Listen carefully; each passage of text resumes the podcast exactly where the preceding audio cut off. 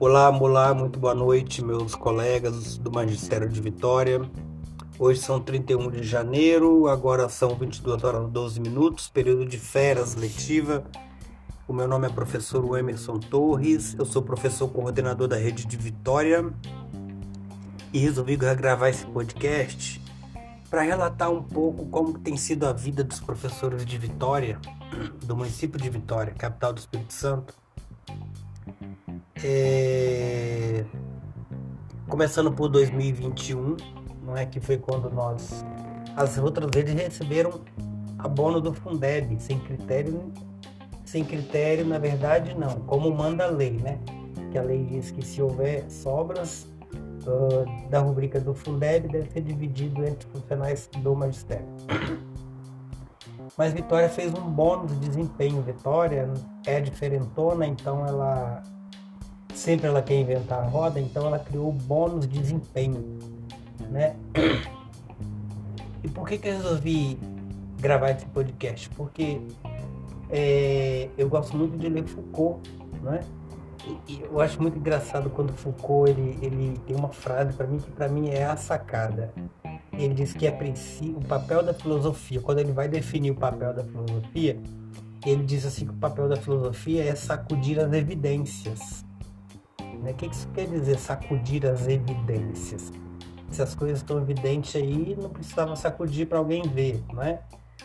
Mas ele diz que sacudir as evidências é tornar visível o que é visível mas a estrutura de poder governamental, governamental muitas vezes não, não, não nos deixa ver aquilo que é visível, aquilo que é mais palpável na frente dos nossos olhos.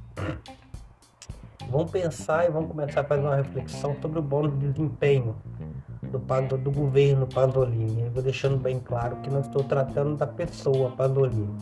Estou, passando, estou, tratando aqui do ente governamental Pasolini, governo, prefeito de Vitória, CNPJ. Veja bem, no ano passado, foi o primeiro ano do bônus 2021, nós tivemos três meses de avaliação, que, salvo engano, foram setembro, outubro e novembro. De 1 de setembro a 30 de novembro, o, professor seria avaliado se ele teria direito ou não a ganhar o bônus de desempenho, né? Como eu disse, todas as redes deram aos seus professores o abono do Fundeb. Vitória quis inventar a roda, né, ou perseguir outros modelos ruins, tão ruins quanto, e fez o bônus de desempenho. Eu, por exemplo, que fiz uma cirurgia de retirada de uma hérnia, não recebi o bônus, ou recebi um bônus muito diminuto. O da minha escola, se eu não me engano, era 4.030, eu recebi 800 reais porque eu tive que retirar uma hérnia inguinal da virilha, porque se eu não retirasse eu poderia morrer. Então é isso que a gente passa em Vitória. Você escolhe receber um dinheiro ou botar sua vida em risco, porque o bônus do Pasolini, ele é o seguinte, ele nada mais é do que uma estratégia política de retirada de direitos. Ele não retira um direito, não, ele retira dois direitos trabalhistas muito importantes e lá mais na frente a gente vai falar disso. Não é? Então o ano de 2021 não foi fácil. Né? O prefeito fuzila os professores com, a, a, com um bônus. Eu chamo de bônus do inferno porque na medida em que você precisa abrir mão da tua saúde, da tua vida, de direitos já adquiridos e consagrados, porque ele quer porque ele quer tratar a prefeitura como se ainda fosse uma delegacia, é, é, é algo assim de, de horrorizar, de deixar a gente estupefado. Eu estou fazendo, quero deixar claro que eu estou de férias, hoje é 31 de janeiro, estou falando enquanto cidadão, enquanto pagador de imposto, sabe? Que é muito difícil ser assim, porque veja bem, o bônus de desempenho ele não permite que você tire prêmio incentivo no período de avaliação e nem tire atestado no período de avaliação. Só que olha a sacada do governo Pasolini. O período de avaliação, no primeiro ano, 2021, foi ano passado, o primeiro ano do bônus, ele foi só de três meses. E aí a gente achava, ficou pensando que, ora, então a gente não vai perder o PI porque a gente, período de avaliação é setembro, outubro, novembro, eu tiro meu PI de fevereiro a agosto, ou eu tiro em dezembro, não é? Só que em janeiro de 2022 saiu a portaria 005. Que, que diz essa portaria? Essa portaria ela modifica o período de avaliação para, para ganhar o bônus. Então, o professor vai ser avaliado agora de 1 de fevereiro a 30 de setembro, no ano de 2022. Então, esse ano, quando a gente pôr o pé na escola, já começa a ser avaliado e nós vamos ser avaliados até 30 de setembro. E aí, isso vai te fazer ganhar o bônus lá em dezembro de 2022, no fim desse ano agora.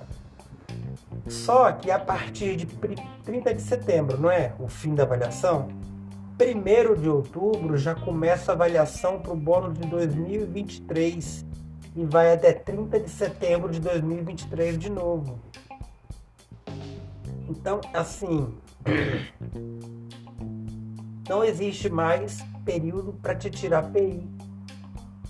Vai ser sempre de 1 de outubro a 30 de setembro. 1 de outubro a 30 de setembro. Então não vai haver mais lacunas dentro do ano para você tirar o seu PI. E aí você perdeu o PI para ganhar o bônus. Ah, só que aí então eu não tenho mais PI, vou tirar atestado. Atestado também retira o bônus. Então o que, que o governo Pasolini fez? Para te pagar o bônus do inferno, que é o dinheiro, que é a moeda de troca, tanto da corrupção, mas também a moeda de troca dos direitos trabalhistas que correm pelo ralo, nós perdemos dois direitos para ganhar o bônus. Ou seja, nós vendemos dois direitos para ganhar o bônus. Vendemos não, né? Porque ele não nos perguntou. Ele simplesmente botou a lei lá e o bônus de desempenho, que nada mais é do que um abono muito parecido com o que todas as outras redes, Vila Velha deu, Vitória deu, Cariacica deu, Viana deu, todos deram, acho que é só Serra e, e Vitória que não deu o bônus, o, o abono do Fundeb. Vitória optou por o bônus, agora teria até que se investigar se esse bônus de desempenho sai de dentro do Fundeb ou se sai de dentro do Tesouro Municipal, porque se for do Fundeb, eu não sei se ele pode colocar esses critérios que retiram o direito do atestado de trabalho e retiram o direito do prêmio incentivo, direito já adquirido pelo Estatuto dos Professores. Então, assim, é, então, é só para a gente esclarecer com o tipo de governo que a gente está lidando. Às vezes as pessoas trabalham em Vila Velha, reclamam, trabalham em Cariacica, reclamam, trabalham em outras coisas. Vitória já foi a melhor rede para trabalhar, já foi. Um dia já foi, mas não é, nem de perto. E com esse governo Pandolino, então, Vitória tem sido um dos piores lugares para se trabalhar. Boa noite, gente. Muito obrigado pela, pela escuta, por tomar um pouco do tempo de vocês. Foi um prazer falar com vocês e até mais.